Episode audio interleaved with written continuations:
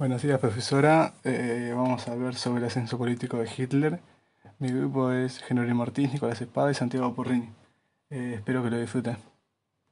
Aunque era austriaco, Hitler, arquitecto y pintor frustrado, aprovechó la Alemania derrotada tras la Primera Guerra Mundial para establecer en ese país un demencial sistema político. Después de esa guerra, y tras la vergonzosa paz de Versalles, que dejó una deuda impagable, Alemania era una nación humillada y despojada de su ejército. El crack de la bolsa de 1929 provocó que los bancos americanos retirasen sus préstamos y se originó una enorme inflación y una desocupación laboral absoluta, además de la destrucción de la moneda alemana, el marco. Hitler, como muchos otros ciudadanos, creían en la superioridad racial arias y en que la derrota y la crisis económica alemanas se debía a los judíos. Al mismo tiempo, le producía un rechazo total la debilidad que el socialismo, en el poder desde 1919, había demostrado ante el humillante Tratado de Versalles, firmado al final de la Primera Guerra Mundial. Por ello, odiaba a los judíos, a quienes culpaba de los problemas del país.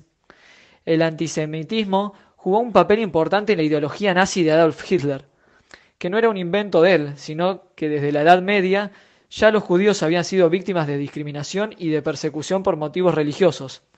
El origen del odio contra los judíos de Hitler es desconocido, pero se puede rastrear en cierta conciencia popular de los pueblos germánicos. Su partido es nacionalsocialista. Mediante propagandas, discursos y el terror práctico, se ganó el apoyo de las masas y se convirtió, a partir de 1930, en una de las mayores fuerzas del Reichstag, el Parlamento alemán.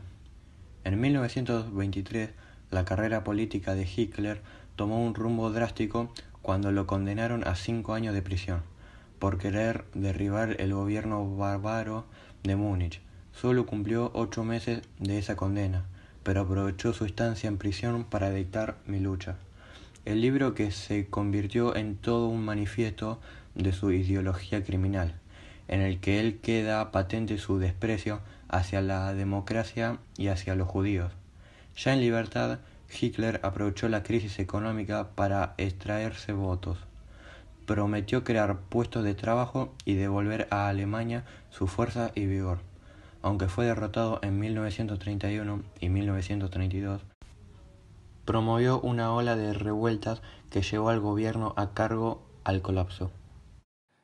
En 1933 fue nombrado canciller e ignorando las predicciones del Tratado de Versalles, inició el Rearme alemán. Año y medio después se nombró Führer, jefe, líder y conductor. Se preparó para eliminar a toda la oposición. El partido se hizo cargo del aparato burocrático, este inició el proceso de eliminación de los enemigos de Alemania. Tomó el control de la economía y creó el Gestapo, un cuadro de policías que combatía las tendencias peligrosas para el Estado. Entre sus enemigos más descarados se hallaban no solo los judíos, sino los comunistas, los homosexuales, las minorías étnicas, como por ejemplo los gitanos, los polacos, entre otros, y todo aquel que supusiera su régimen. En 1938 se apoderó violentamente de Austria, a la que incorporó el Reich, y de la región checa de los Sudetes destruyendo e integrando todas sus instituciones, especialmente las Fuerzas Armadas.